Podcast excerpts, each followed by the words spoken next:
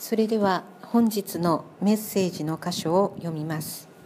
本日のメッセージの箇所はマルコの福音書第6章1節から6節。聖書は後ろの方新約聖書の75ページになります。マルコの福音書第6章。イエスはそこを去って郷里に行かれた。弟子たちもついていった。安息日になった時街道で教え始められた。それを聞いた多くの人々は驚いていった。この人はこういうことをどこから得たのでしょう。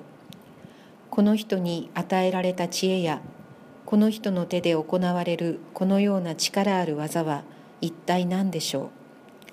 この人は大工ではありませんか。マリアの子でヤコブヨセユダシモンの兄弟ではありませんか。その妹たちも私たちとここに住んでいるではありませんか。こうして彼らはイエスにつまずいた。イエスは彼らに言われた。預言者が尊敬されないのは自分の郷里親族家族の間だけです。それでそこでは何一つ力ある技を行うことができず少数の病人に手を置いて癒されただけであった。イエスは彼らの不信仰に驚かれた。それからイエスは近くの村々を教えて回られた。本日はこの箇所より「隠れた本質を見る目」と題してメッセージをお願いします。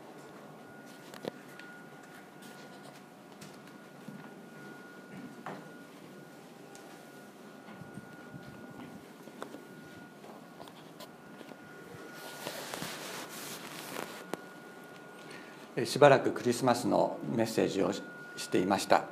久しぶりにマルコの福音書に戻りますが今日は第6章。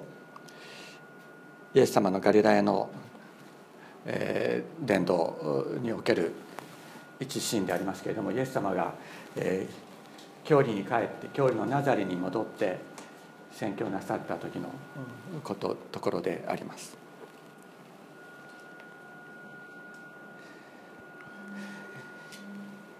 私たちはイエス様という方。この方にどのように近づくことができるのか。イエス様に対するイエス・キリストに対するアプローチの方法というのはいろいろありえると思います。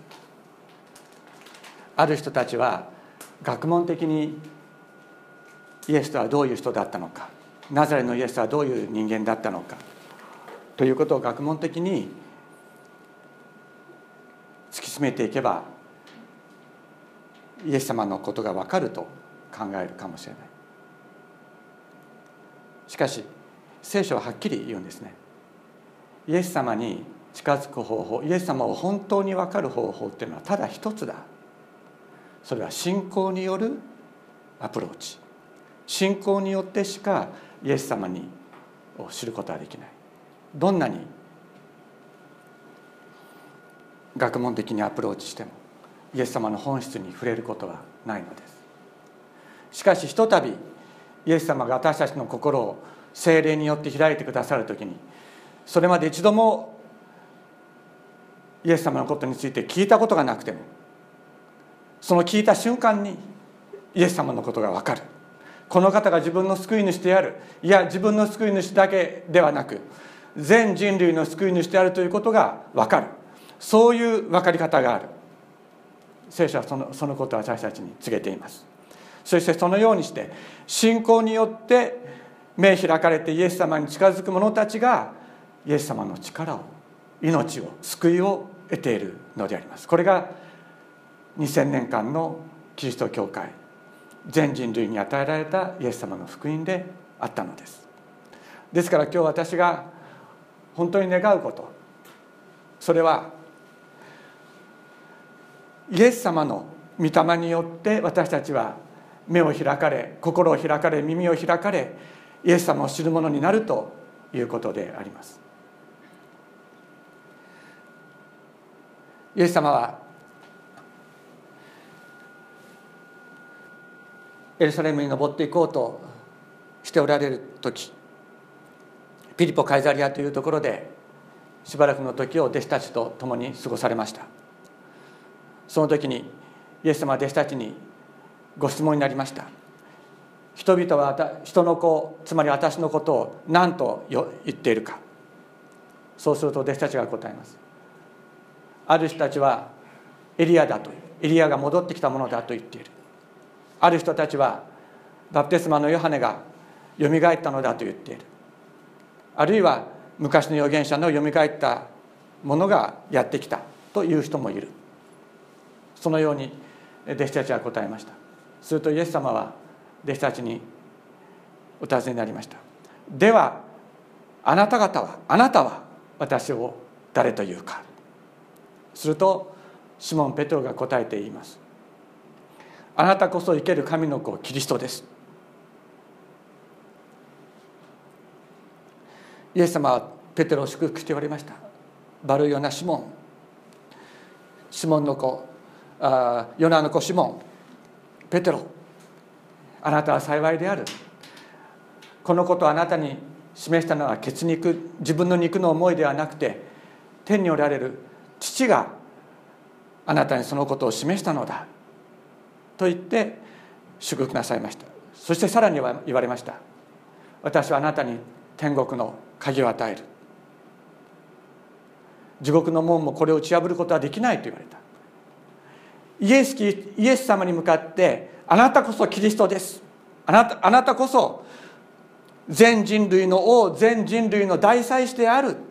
と告白するその信仰の前には地獄の門もこれに打ち勝つことはできない。とイエス様はおっしゃったのであります。でこのことをあなたに示したのはあなたの血肉の思い肉の思いではなくて天におられる私の父である。とイエス様はおっしゃった。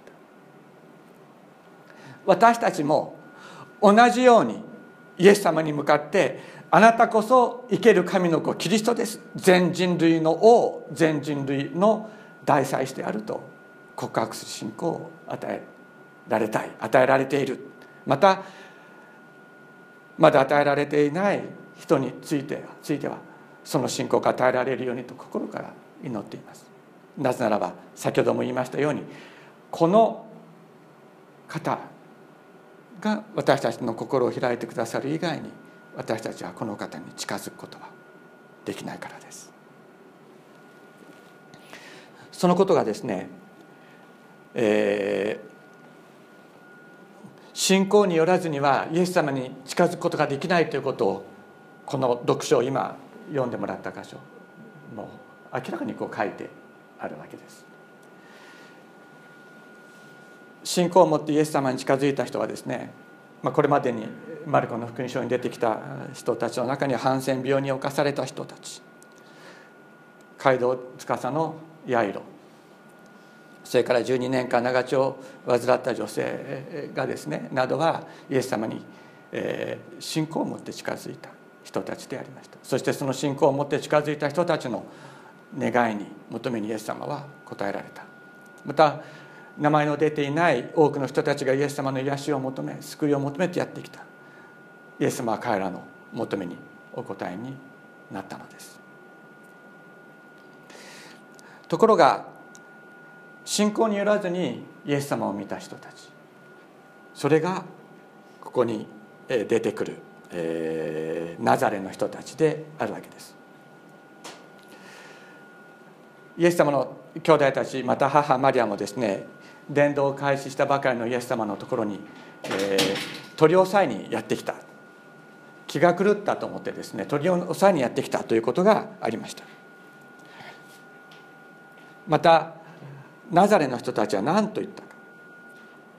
イエス様が教理に行かれて弟子たちももついてきたわけですね。普通だったらこう故郷に錦を飾るみたいな感じでおお成功して帰ってきたかパチパチパチみたいな感じになるんでしょうけどどうやらそうはいかなかったようです。表向きはですねおあのイエス君があのイエス君がたくさん弟子を連れて帰ってきた。で聞くところによると多くの人たちを癒していろんなところで神の愛を説いている、まあ、素晴らしいことだ。というふうにこう思うわけですね。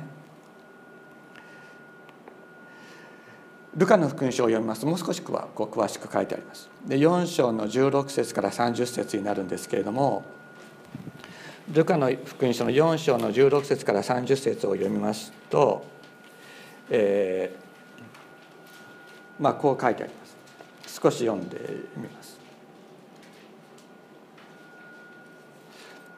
えーそれからイエスはご自分の育ったナザレに行きいつもの通り安息日に街道に入り朗読書として立たれた。すると預言者イザヤの書が手渡されたのでその書を開いてこう書いてあるところを見つけられた。私の上に主の御霊がおられる。主が貧しい人々に福音を伝えるようにと私に油を注がれたのだから。主は私を使わされた。囚われ人には斜面を。盲人には目の開かれることをつけるために。虐げられている人々を自由にし主の恵みの年を告げ知らせるために。イエスは書を巻き係の者に渡して座られた。座るっていうのは教えを始めるってこと。教える時は座るんですね。ですか？らで街道にいる皆の目がイエスに注がれた。イエスは人々にこう言って話し始められた。今日聖書のこの御言葉があなた方が聞いた通り実現した。そうするとですねみんなイエスのそのイエス様のを褒めてですねその口から出てくる恵みの言葉に驚くわけです。がしかし、えー、でもイエス君だよね。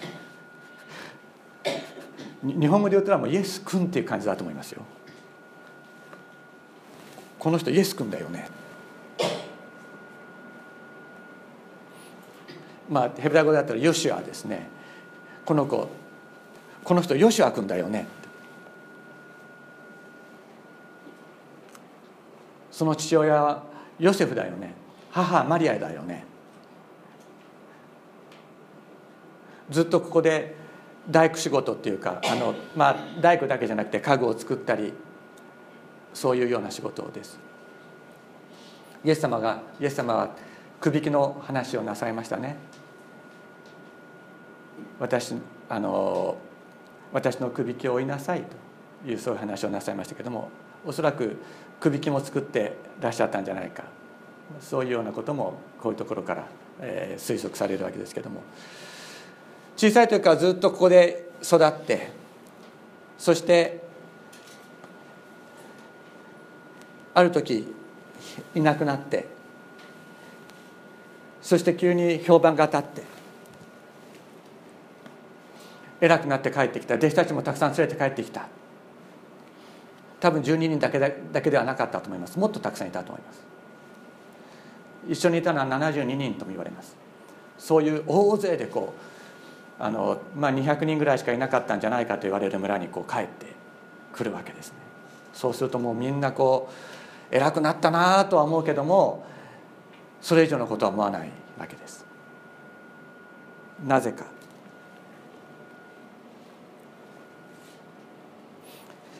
身近なものほど信仰を伝えるのは難しいですね。宣教師の人たちって割とあれじゃないですか？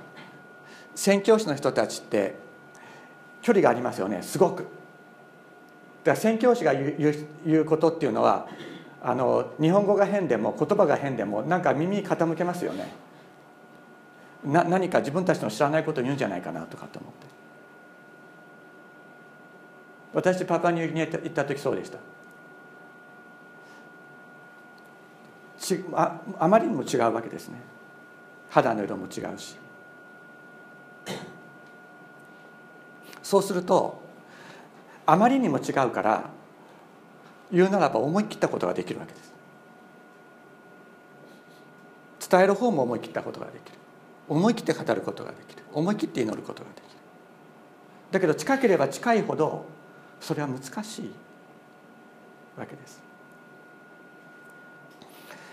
誰にイエス様の福音を伝えるのが難しいかって家族に伝えることほど難しいことはないです。ね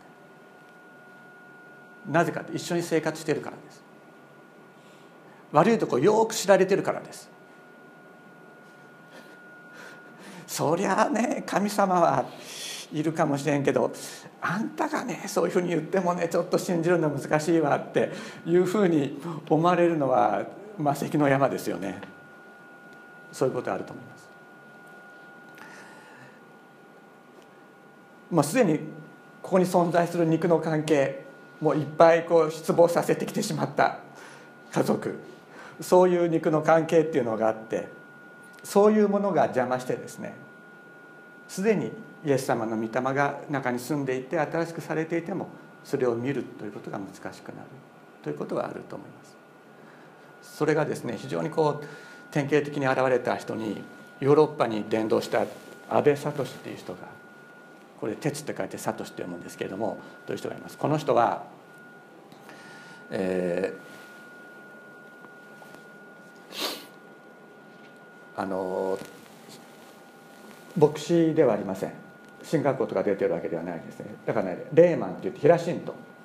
言う言うんですけどもあのヒラシント伝道伝道者としてこうヨーロッパで活躍する人です。もともとですねあの、まあ、第二次世界大戦の時には南方に行ってもうあの命もうほとんど死んでもおかしくない状況の中で命を救われてこう戻ってきた人です。でこの人は、えー、ひよこの鑑別士としてですね非常に高収入を得る。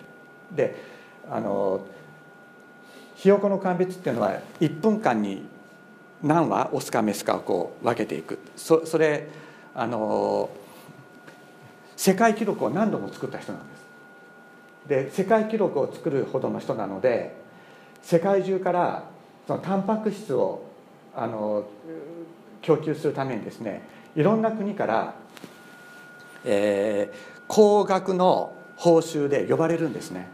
で当時日本から渡航することができなかった共産圏なんかにももう非常に高額の金額で雇われてですね、えー、ヨーロッパへ行ったりすることができる。そういう特別な立場を持った人であった。で彼は、えー、ある時、えー、イエス様に出会う経験をするんですけれども。でイエス様に出会ってからものすごくこう、えー、個性の強い人でもうブルトーザンみたいな人だったみたいです。もう人の言うことを聞かない。もともとそういう性格だったらしいんですけども。人の言うことを聞かないしめちゃくちゃやるもんだからめちゃくちゃやるやるもんだから福音がどんどん伝わっていくっていうそういうタイプの人。であの私たちの教会にもあの時々来てくださるオランダに住んでいる丹下なゆかりさんっていう方皆さん覚えてらっしゃるかと思いますけどもこの丹下なゆかりさんもこの安倍聡さんにオランダで出会って若い時30代の頃に出会って本当の信仰を得た。安倍さんがいなかったら今の私はありませんっていうほどのものすごく強い信仰の影響を受けた人がこの安倍聡。という伝道者ででも共産圏にあの聖書をですね持って隠し持って行ったりして、まあ、命を狙われるとかそういうようなところを通って伝道して今ヨーロッパ全体の、えー、プロテスタントの教、えー、日本語教会のは一つの大きなグループを教教派のグループを形成してるんですけれどもそれはこの安倍聡さんがヨーロッパ各地に行って家庭集会を中心とした伝道を繰り広げたそのことが今のヨーロッパの日本語教会の基礎となっていると言われるぐらい非常に大きな働きをした人です。本当に素晴らしい伝記もあります。ところがですねその伝記にも書いてあるんですけれども彼は家族には全く理解されなかった。でもともとクリスチャンになる前はクリスチャンになる前も家族を顧みない生活をしていた。でクリスチャンになる前の家族を顧みない生活っていうのはもう道徳的にはめちゃくちゃな生活ということです。でイエス様に出会った後は道徳的には立ち直もちろん立ち直って正しい生き方をするようになるわけですけれども家族を顧みないということに関しては性格が変わったわけではなかったので家族を置いたまま世界中を飛び回っているわけですね。でそのことによって、えー、伝道自体は非常に拡大していって大きな働きを成果を残すことができたわけですけれども息子はですね父親を許さない。で奥さんは最後の方はそのヨーロッパの教会に来るようなこともあったようですだけどなかなか息子はですね最後まで父親を許さなかった。お母さんを苦しめた。ということで。そういうことはありますね。その肉の関係というものをやっぱりどうしても人は見る。その中にどれだけ素晴らしいイエス様の光がイエス様の命があっても肉が見えなくしてしまう。そういうことはあると思います。だけど家族に理解されなかったからといって安倍さんの信仰が偽物だったかって言ったらそうじゃなかったんですね。そのことを私たちは知っておく必要はあると思います。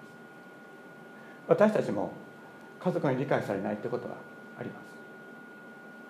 子供に信仰が伝わらないってことは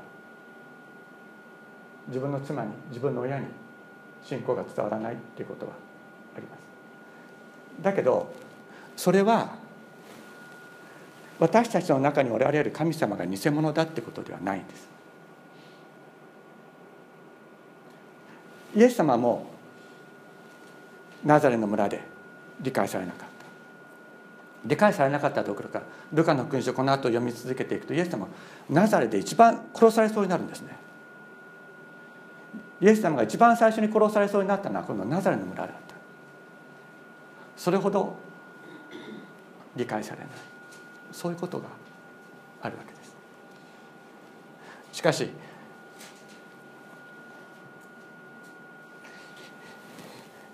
イエス様の兄弟たちやがてエルサレム教会の長老となる監督者となるヤコブまたユダ。ヤコブの手紙とかユダの手紙っていうの。あの新約聖書にありますけど。このユダの手紙っていうのは、まあ、まさか勘違いしていらっしゃる方はいらっしゃらないと思うけどあのイエス様を裏切ったユダではありませんね、えー、イエス様の兄弟のユダ。イエス様を主と仰ぐ者と変えられていく。イエス様神様の時の中見ての中に全ては逃げられているということを私たちは信じてそして希望を失ってはならないと思います。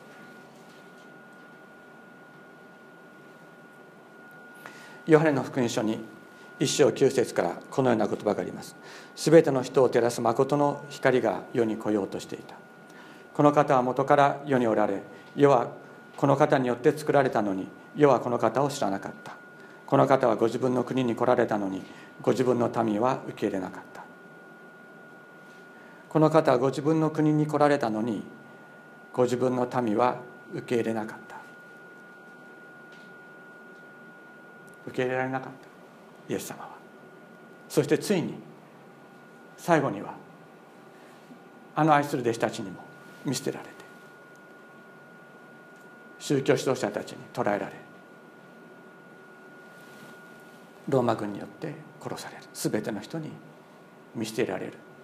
そういう生涯を送られたのが主イエスだなぜか。イエス様の中にあった命を肉の目は見ることができなかったからです。信仰によってしかイエス様を見ることはできない。その中にある命を見ることはできなかったからです。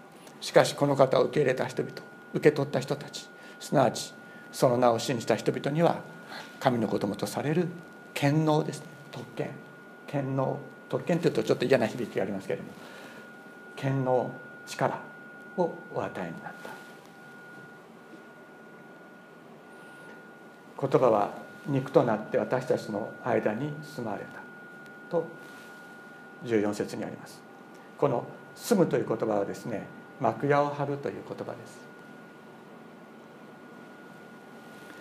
言葉は肉となって幕屋を私たちの間で幕屋を張った。幕屋っていうのは外側はジュゴンの皮で覆われています。ジュジュゴンの皮だからグレーグレーといえばかっこいいけどネズミ色。ネズミ色ですね。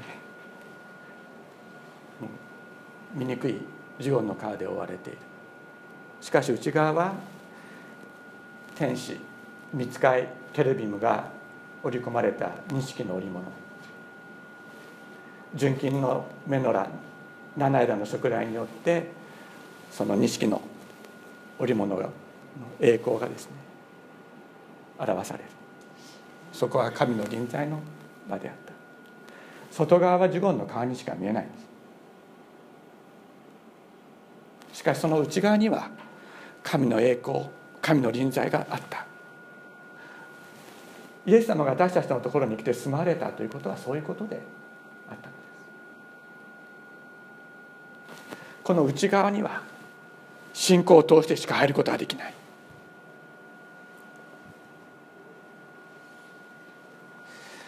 ヘブル人の手紙一章三節。御子は神の栄光の輝きまた神の本質の完全な現れでありその力ある御言葉によって万物を保っておられます。御子は神の栄光の輝きまた神の本質の完全な現れである。人の目には蔑まれ醜いものとして癒しめられていた。そういうイエス様の中に神の本質栄光の輝きが輝いていた。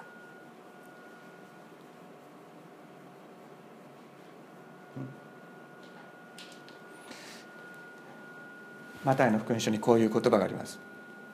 6章22節。体の明かりは目だ。イエス様おっしゃった。この目っていうのは単数形で書いてありますので肉の目ではありません。体の明かりは目です。霊の目だ。体の明かりは霊の目だ。それでもしあなたの目が健全住んでいるならあるいは明らかならあなたの全身全存在が明るいけれどももし目が悪ければあなたの全身が暗い。もしあなたのうちのああなたの内側の光が暗ければその暗さはどれほど暗いだろうかとイエス様おっしゃった。肉の目ではなくて霊の目で本質を見抜く。そのことが大切であるということをイエス様はおっしゃったわけです。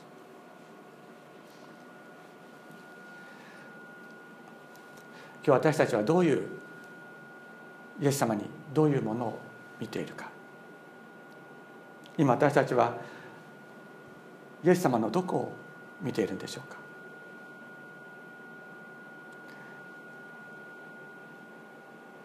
福音書が伝えることはイエス様の中には神の本質があった。私たちはそれを見る目を与えられたいのです。それは知識を積み重ねることではないんです。先ほども言いましたけども。イエス様の福音を聞いて聞いた瞬間にその霊の目が与えられるということがあります。どんなに知識を積み重ね何十年イエス・キリストについて研究してもその霊の目は開かれない場合がある。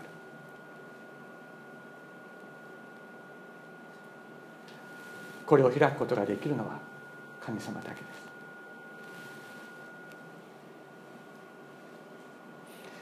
私たちは見えるものにではなく見えないものにこそ目を留めます。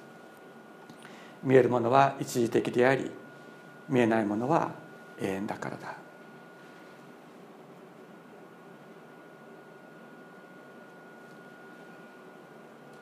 また殺され人の手紙の中にパウロはこのように告白しています。神の奥義とはあなた方の中におられるキリスト栄光の望みだと言っている。イエス様を霊の目で目で見る。イエス様とつながったものとなる。イエス様のものとなるということは私たちの中にキリストがいてくださるようになる。ということですね。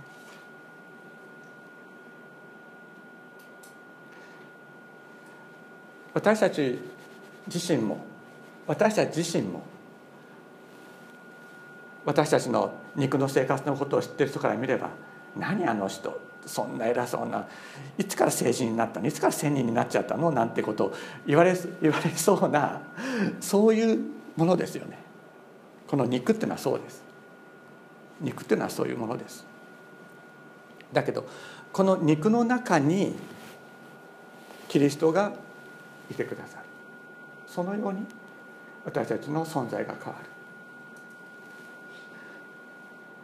それが奥義なんだって。キリストが私たちに与えてくれる奥義。キリストの福音の奥義っていうのはイエス様の中に神の御霊がおられたように私たちの中にもこの醜いものの中にもイエス様がいてくださるようになる。これが奥義である。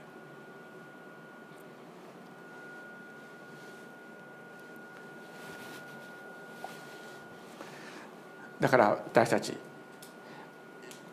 理解されなくても家族に理解されなくてもイエス様もナザレの人たちに理解されないことは分かってたけれどもイエス様は語られました。語っただけでなくてそこでイエス様を求めてやってきた人たちの上に手を置いて癒されました。私たちも理解されなくても語りたいと思うのです。いつか必ず時はやってくる。私たちは神様の時をコントロールすることはできないですし私たちは私たちが思う時に思うように神様に働いていただくことはできないですけれども。でも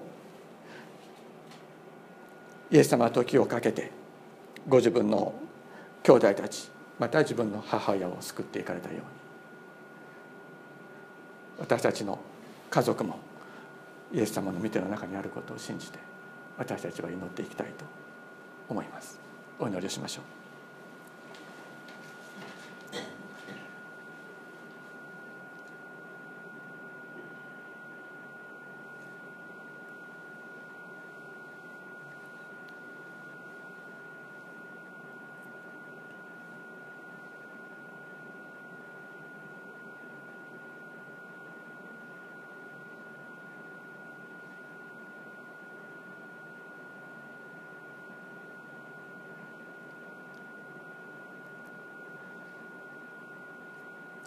天のお父様。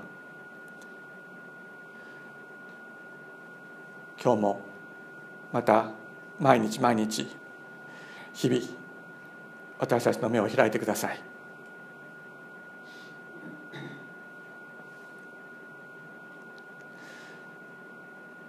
人間の肉体を持ってやってこられたイエス様の中に生きていた存在していた。生ける神の霊。それを見ることができるよう。イエス様の声を聞くことができるよう。私たちの霊の目を開いてください。霊の耳を開いてください。イエス様あなたに向かって主よあなたこそキリストですと告白することができるよう私たちを導いてください。主イ様苦しい時助けてくださいとお願いすることができるよう私たちの心を開いてください。病んだ時にイエス様癒してくださいとお願いすることができるよう私たちに低い心をお与えください。天のお父様この肉に過ぎない私たちあなたが私たちの心の扉を開いて入ってきてくださいます。